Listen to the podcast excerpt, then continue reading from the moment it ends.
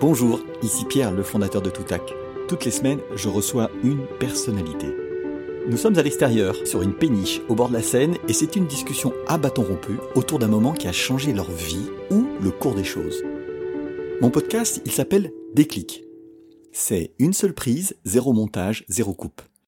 Un déclic dans notre vie, on s'en souvient. Il prend de la valeur avec le temps parce qu'il est porteur d'enseignement et comme une Madeleine de Proust, à certains moments, il revient.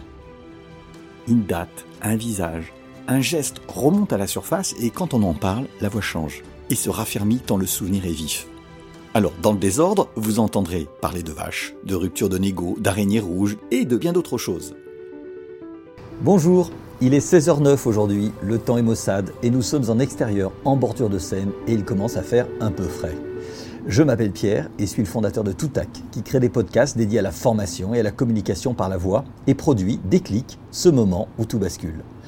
Dans le fauteuil à côté de moi, nous accueillons Jean Desrumeaux. Bonjour Jean. Bonjour Pierre. Merci d'avoir accepté cette discussion. Tu es un entrepreneur qui pendant 30 ans a mené avec d'autres associés une entreprise, ETO, que vous avez revendue il y a 6 ans à Publicis. Aujourd'hui, tu es entre autres investi dans Sparkling, que je vais appeler incubateur, mais que tu appellerais autrement probablement, avec plus de 25 sociétés que vous accompagnez. Alors, avant de parler de ce moment où tout bascule, ce déclic, peut-être par opposition à tout ce qui est incertain dans notre période, en regardant ton parcours, j'ai l'impression qu'il y a un mot qui compte, c'est fidélité à l'entreprise, 30 ans, aux hommes, par exemple, et aussi à une région, le Nord. Quel sens tu donnes à ce mot fidélité ah, C'est très drôle. D'abord, euh, il est fondamental parce que la notion de temps est probablement la chose la plus, la plus riche que l'on puisse avoir. Et la fidélité euh, engendre cette notion de temps, ou la notion de temps engendre la fidélité. Mais surtout, c'est drôle parce que c'était mon métier la fidélité. Ah, je ne l'ai pas fait par rapport à ça. Euh, j'ai pas pensé à ça. tu vois, c'est très drôle.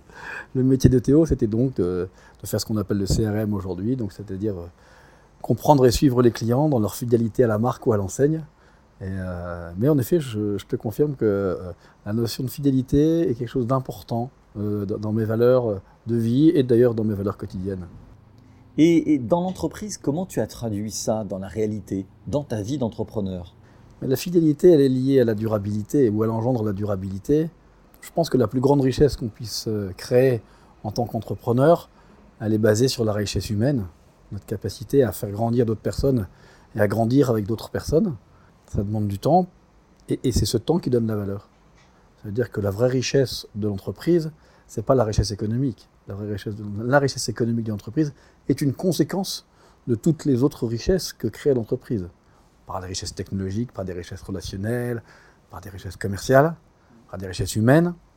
La conséquence de ça, c'est la richesse économique. Et très souvent, on considère que l'entrepreneur crée de la richesse économique. Mais on n'entreprend pas pour créer de la richesse économique. On entreprend pour. Enfin, en tout cas pour ma part, j'entreprends justement pour côtoyer toutes ces richesses dont la conséquence peut, ou ne peut pas d'ailleurs, ce n'est pas obligatoire, être économique. Et il n'y a pas un paradoxe parfois là J'entends bien cette notion de fidélité, mais quand tu es chef d'entreprise, à un moment donné, euh, tu passes par des cycles. Tu as des collaborateurs avec qui tu commences, puis à un moment donné, euh, il n'y a pas eu une difficulté à gérer cette fidélité et le fait que tu dois prendre des décisions qui sont parfois difficiles. Si on est fidèle, est-ce qu'on est aussi euh, pas un peu affectif? La fidélité dans l'entreprise, euh, elle est liée à l'engagement qu'on prend euh, avec une personne. Ça peut être un client, ça peut être un collaborateur, ça peut être un fournisseur euh, ou autre chose encore. La fidélité ne veut pas dire que je reste toute ma vie avec la même personne. C'est pas comme dans la vie intime.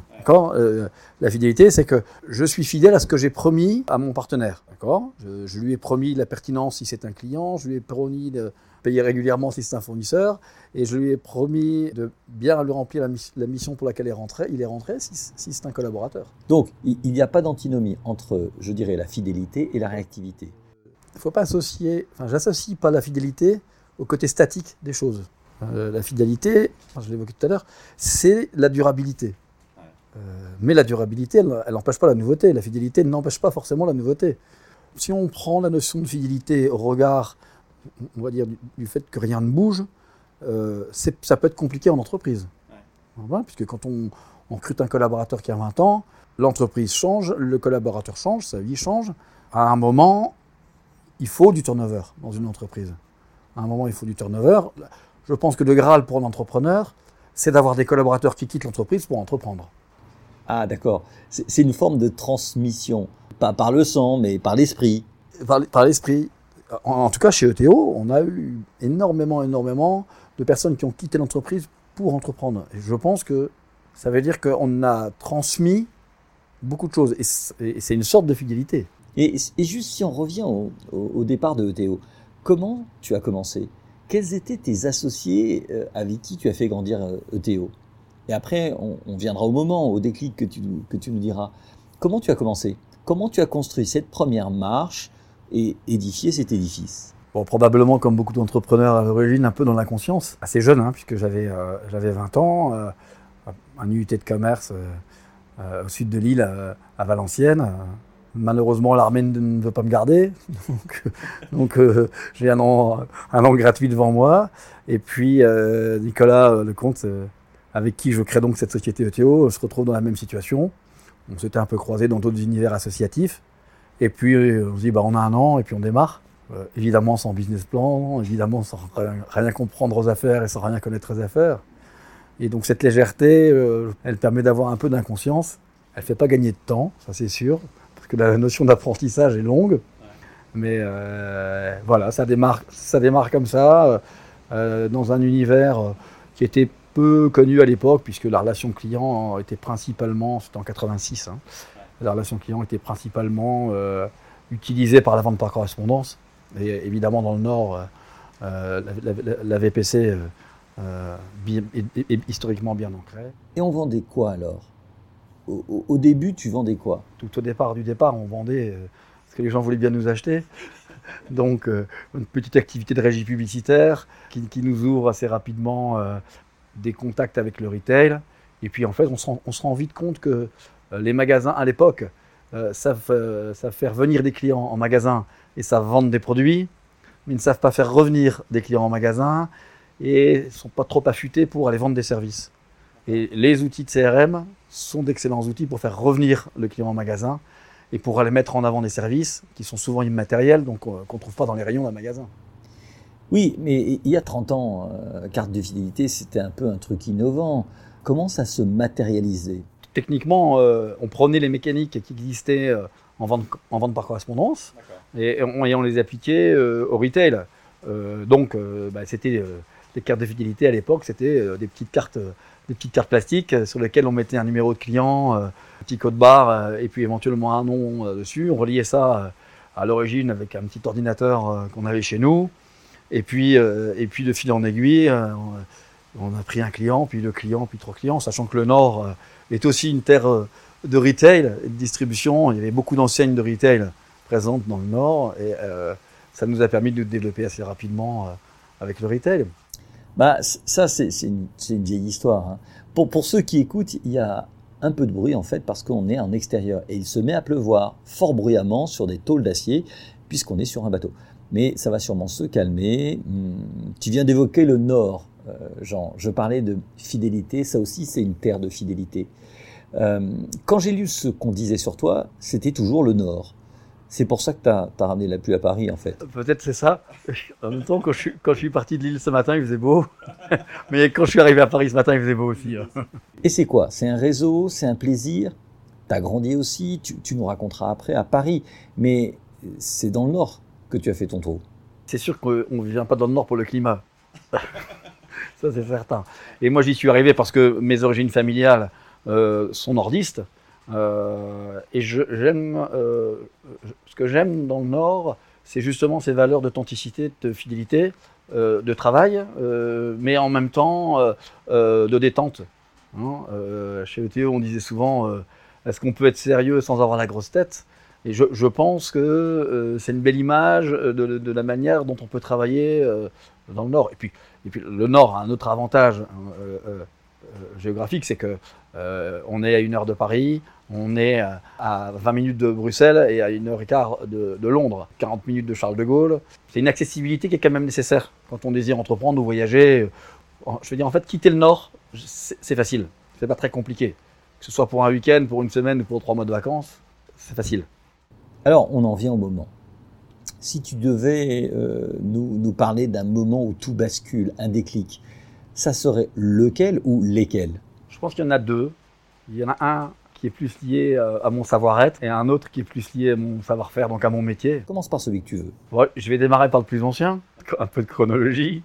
Le plus ancien, euh, fin 99, j'ai donc j'ai euh, que je me trompe pas, j'ai 36 ans, 35 ans, et puis tout va bien, euh, le- l'entreprise fonctionne bien, euh, je suis marié, j'ai trois enfants, tout le monde va bien, euh, et puis euh, et puis j'ai attrapé une maladie à la moelle épinière qui a pour moi tout changé parce que cette maladie, elle devait normalement m'empêcher de, vivre normalement, logiquement dans un fauteuil, et puis probablement je devais être en bonne santé avec un bon système immunitaire et, je sors de, cette maladie quasiment sans séquelles physiques, mais avec des, vraies mutations dans ma manière de regarder euh, euh, la vie. Euh, pas parce que j'ai vu la mort de près, pas du tout. Pourquoi pas du Bon, tout parce que c'est pas une maladie euh, qui, a engénéré, enfin, qui aura pu engendrer une issue fatale. C'est une maladie qui aurait dû engendrer un changement radical dans mon mode de vie et donc dans ma liberté de mouvement. euh, voilà, je, je me suis dit, tiens, c'est quand même un, un signe extraordinaire. Et à ce moment-là, ça a changé beaucoup de choses dans ma manière de regarder ma vie et du coup la vie des autres. Et donc, quel type de changement ça a apporté entre avant et après? Bah, ça remet l'église au milieu du village. C'est-à-dire, euh, l'essentiel, euh, je pense que l'essentiel dans la vie, c'est l'équilibre. Euh, donc, par définition, l'équilibre, c'est l'antithèse de l'excès. Je dis pas que je suis pas un homme d'excès, hein, au- contraire. Mais ça veut dire qu'il faut vraiment, je vais pas dire que c'est spirituel, il faut vraiment, euh, euh, en tout cas pour moi, euh, savoir prendre des temps pour tout. Et est-ce que tu te souviens du moment où on t'explique que tu as cette maladie? Et euh, est-ce que tu as une image ou un parfum, quelque chose qui te... Quand là je te vois, quand tu me parles, je vois que tu visualises quelque chose dans tes yeux. Est-ce que tu t'en souviens? Et après coup, 5 ans, 10 ans ou 30 ans plus tard, est-ce que c'est encore présent? Alors, oui, ce qui, m'a marqué, c'est visuel. C'est le, neurologue euh, chez qui j'étais. Mes parents sont médecins, enfin, étaient médecins, ils sont plus de ce monde. Et, euh, puis voilà, j'avais un, problème de, motricité. Et puis mon père m'a dit, il faut pas traîner. euh. Et donc, je prends un rendez-vous assez rapidement chez un neurologue qui était une connaissance de, mon père. Et, puis, il me fait faire des exercices. Et puis, à un moment, il me dit, mais c'est qui votre médecin? Bah, J'ai dit, bah, mon médecin, c'est mon père. Il dit, non, non, non, euh, je voudrais pas parler de ça avec. euh, voilà, je, euh, je dis, bah, sinon, j'ai un dentiste. mais mais c'est mais c'est tout. Voilà. Et là, là j'ai compris que euh, ce que j'avais, ça devait être embêtant. Et euh, je j'ai pas de mémoire olfactive de ce moment, puisque tu faisais référence à la mémoire olfactive, mais j'ai une mémoire visuelle très forte de ce moment-là. Dire, tiens, il, il- il- il se passe quelque chose, moi je ne me rends pas encore compte, mais le gars qui est devant moi, là, le, le spécialiste, euh, il sait qu'il y a un dysfonctionnement. Et, et plus tard, tu t'es remémoré ce genre d'histoire, ce genre d'image plutôt, à des moments importants. Tu vois, on, on- on a peut-être des déclics dans la vie, puis quand il y en a un, il y en a un deuxième, peut-être trois, il y en a des heureux, il y en a des moins heureux. On se remémore, on se refait l'histoire. Est-ce que ça marche comme ça? Oui, en fait, je pense que ça m'a servi une paire de fois de guide, parce qu'en fait, quand, euh, quand je comprends ça, euh, je me dis bon, j'ai de la chance. Juste un petit moment, Jean, parce que ton micro est tout petit et il vient de descendre. Je le remonte parce que comme ça, on va pouvoir t'entendre. Voilà. Quand je, com- quand je comprends ça, il, se- il se passe, euh, je pense deux choses. Je me dis j'ai de la chance d'être euh, dans de bonnes mains. Et puis il y a un phénomène qui arrive que j'ai pas compris tout de suite. C'est la notion de peur. Bah, la peur parce que je suis devant de l'inconnu. Et puis euh, la peur pour moi. Je me dis mince, qu'est-ce, que, qu'est-ce qui va m'arriver? Et donc après, la peur pour les autres, pour mes, mes proches, mes amis, ma famille, euh, puis tous les gens que je côtoie euh, de manière euh, régulière. Et cette notion de peur, quand on entreprend, c'est une des matières premières de l'entrepreneuriat. Parce que euh, c'est prendre des- entreprendre, c'est prendre des risques. Et prendre des risques sans avoir peur, c'est hyper dangereux. Oui, c'est de l'inconscience, oui. Et voilà. Et au moment où euh, je me sentais envahi par une crainte hyper puissante ou une peur, ou on peut l'appeler comme on, le désire, je me disais, attends, tu as déjà eu une vraie peur, mais une vraie peur structurante, hein, sur, euh, qui, pouvait remettre en cause euh, ce que j'étais et ce que je faisais. Ça m'a permis assez souvent de relativiser ou mes préoccupations, ou mes inquiétudes, ou mes peurs dans ma vie après ce moment-là. Et tout à l'heure, tu parlais de vision, de changement de vision. Mais est-ce que le regard des autres a changé sur toi? Alors d'abord, est-ce que tu as été transparent sur ta maladie? Est-ce que tu en as parlé à un cercle proche, à tes collaborateurs? Quand tu es malade, est-ce que tu parles de cela dans ton entreprise? Oui, oui, parce que d'abord, je pense que c'est une excellente manière de se soigner. Parce que d'en parler, euh, ça, désacralise. D'accord? Et puis, et puis euh, on est ce qu'on est parce qu'il y a des gens autour de soi. Que ce soit au travail, que ce soit dans la vie de tous les jours, que ce soit avec les amis. J'en ai pas fait euh, une publicité euh, énorme, mais j'ai exprimé aux gens, je dis voilà, voilà ce qui m'arrive en ce moment. Ça évite aux gens d'imaginer des choses qui ne sont pas forcément fondées. Et, et, puis, ça, en tout cas, moi, ça me permettait de. Comment je pourrais dire ça D'accepter pleinement et de vivre pleinement euh, ce qui m'arrivait.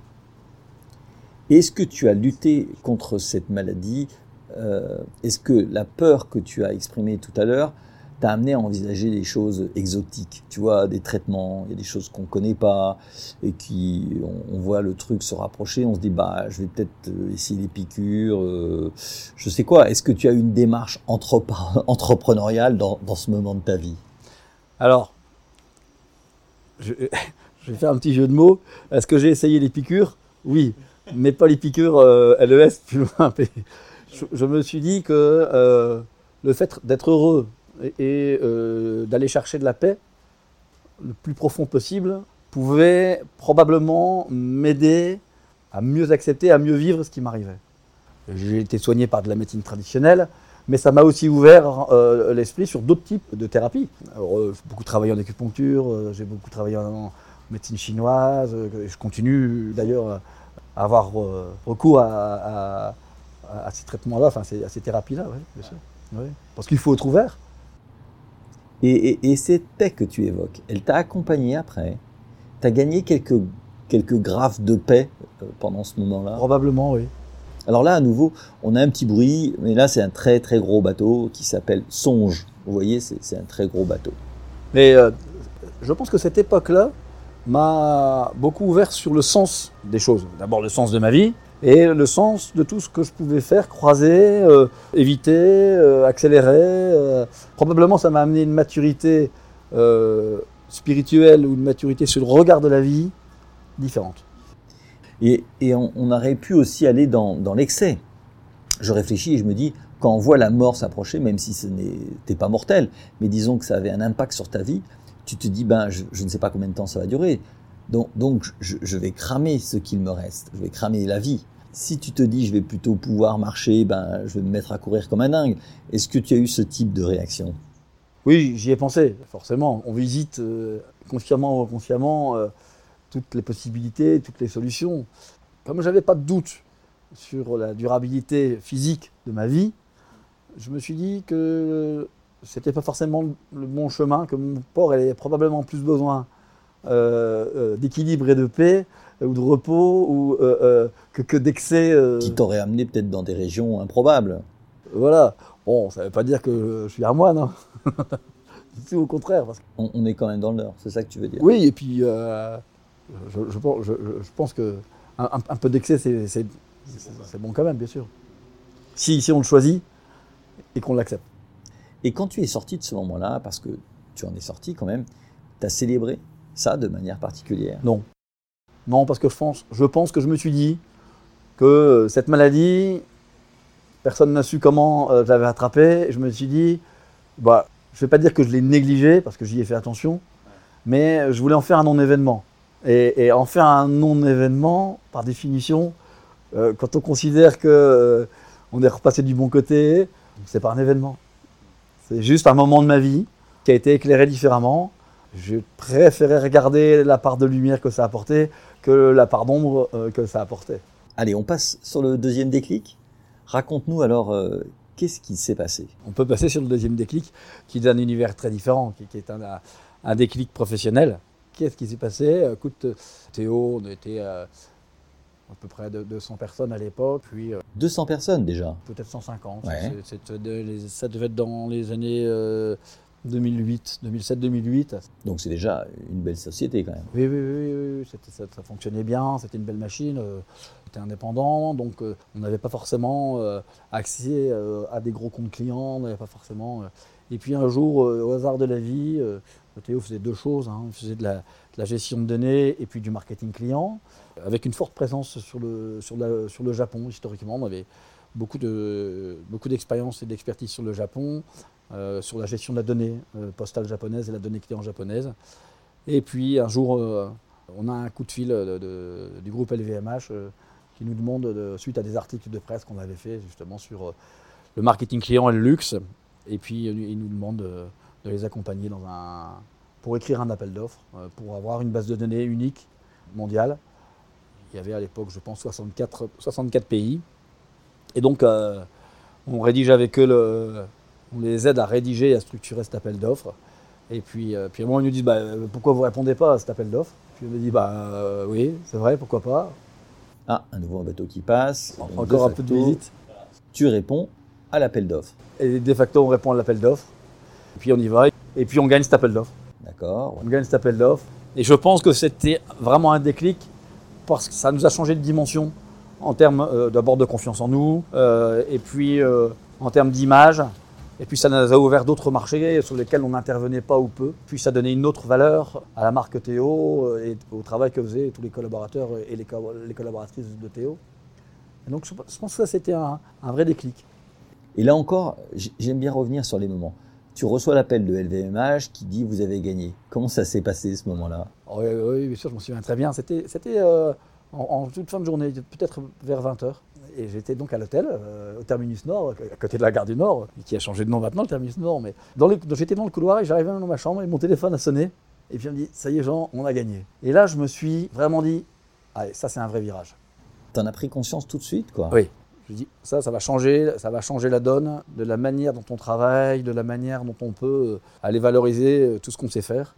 Et, et de se dire, toutes les bases de données monde du groupe Vuitton, enfin de Vuitton à l'origine, on- a d'abord commencé par le groupe Vuitton, par, Vuitton, sont toutes gérées là, euh, à Roubaix, parce que nos bureaux euh, étaient à l'époque à Roubaix, euh, par une petite boîte qui n'avait pas une notoriété gigantesque. hein.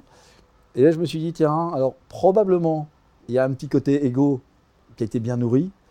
Et, puis assez vite, tiens, euh, voilà, ça va, ça va changer pas mal de choses. Et qui t'a appelé après? Avec qui t'as partagé ça? Je pense que de même- j'ai ra- j'ai rappelé les équipes tout de suite qui avaient travaillé sur euh, toute la mise en œuvre de cette recommandation.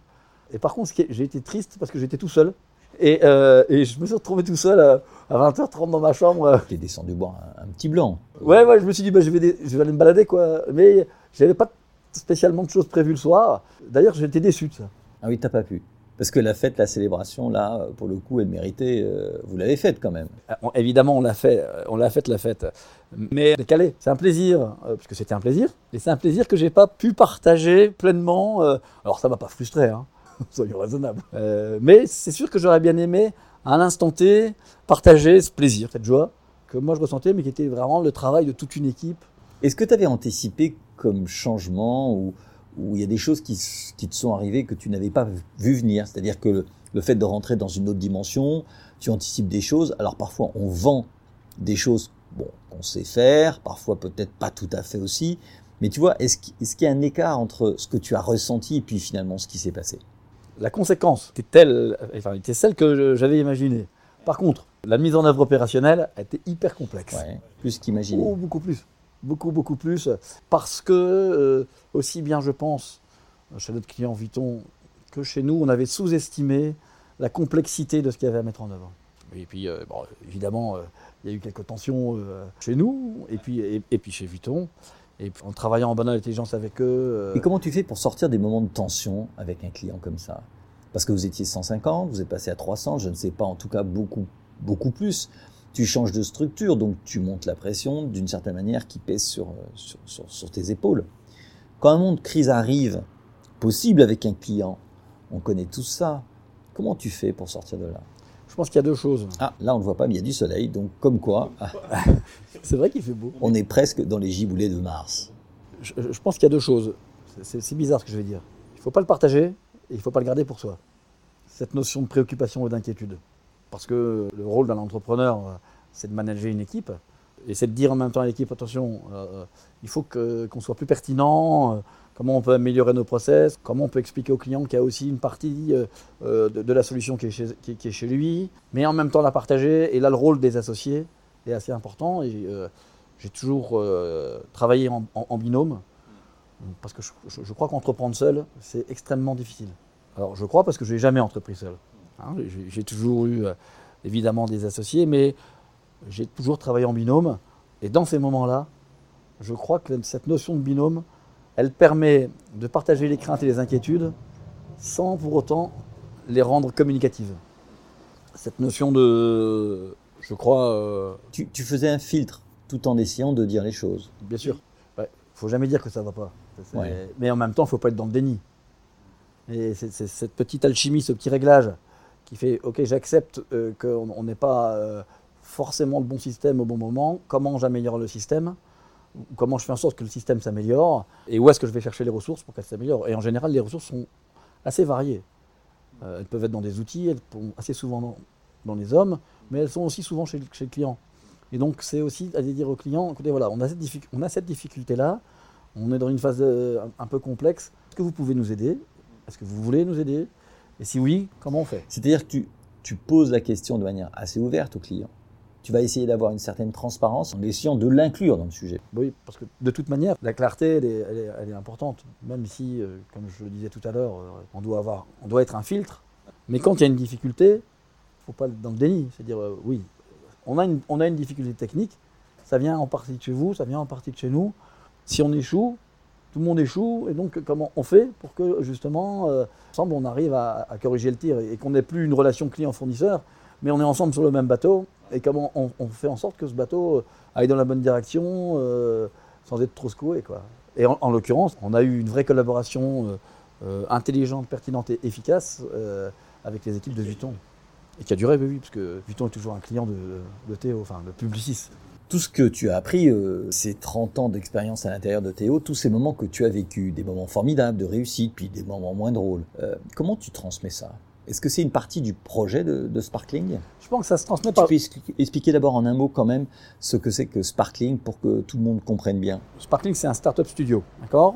C'est-à-dire que euh, le métier de Sparkling... Ah, c'est encore une péniche qui passe, ouais. Oui, celle-là, elle est grande aussi. Hein. Le, le, le, métier de, le métier de Sparkling, c'est de se baser, de travailler sur de la technologie, des technologies qui existent, pour euh, innover dans d'autres univers que l'origine de, de, de, ces technologies. Donc c'est un, un, métier de tech.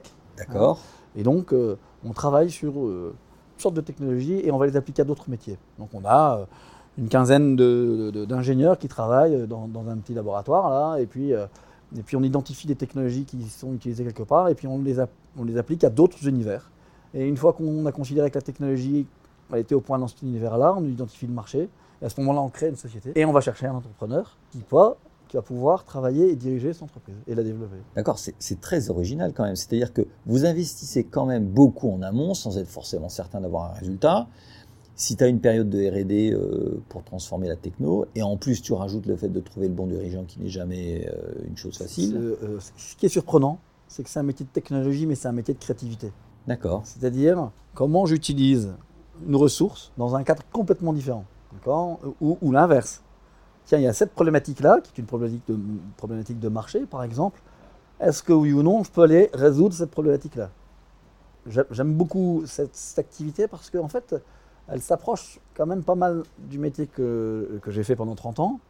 C'est-à-dire, c'est de la créativité. Hein, euh, et en même temps, ça demande une ouverture d'esprit assez forte. Parce que quand on vend du CRM, on peut vendre du CRM à une boîte qui fait du crédit, comme une boîte qui vend des produits de luxe, comme une boîte qui fabrique des boulons. Et donc ça nécessite une capacité, euh, enfin une ouverture d'esprit pour bien comprendre quels sont tous les marchés. Et en fait, aujourd'hui, ce qu'on fait chez Sparkling, fondamentalement, c'est ça.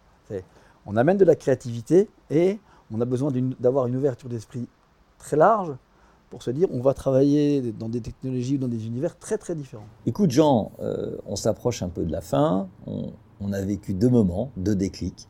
Je voulais te poser une question, comme à toutes les personnes qui s'assoient dans ce fauteuil. Si toi tu voulais écouter ce programme de podcast, que tu aimerais entendre Qui tu aimerais entendre à ta place? Qui devrais-je interroger pour que nous ayons aussi un bon moment? Je dirais euh, Martin, Martin tout le monde, euh, avec qui euh, j'ai fondé Sparkling. On a fondé Sparkling ensemble il y a six ans maintenant. Je, je pense qu'il a un parcours d'entreprise, de vie et, et- et d'homme qui peut être une belle matière pour ton sujet. Martin, tout le monde. Ouais. Oui, il, a, il, a, il a fondé, euh, il a inventé le drive hein, en fondant euh, Chrono Drive, qu'il a finalement vendu euh, au groupe, au groupe Auchan, mais, mais il racontera sûrement euh, beaucoup mieux que moi. Merci beaucoup Jean. Est-ce que j'ai oublié une question que j'aurais dû te poser quand on parle d'un moment? Non, je pense pas. Je pense que on a balayé pas mal de choses déjà. Bah, C'était un très bon moment. Merci beaucoup. Et puis, Merci Pierre. bon retour dans le Nord alors. Je te remercie beaucoup. À très bientôt. À très bientôt.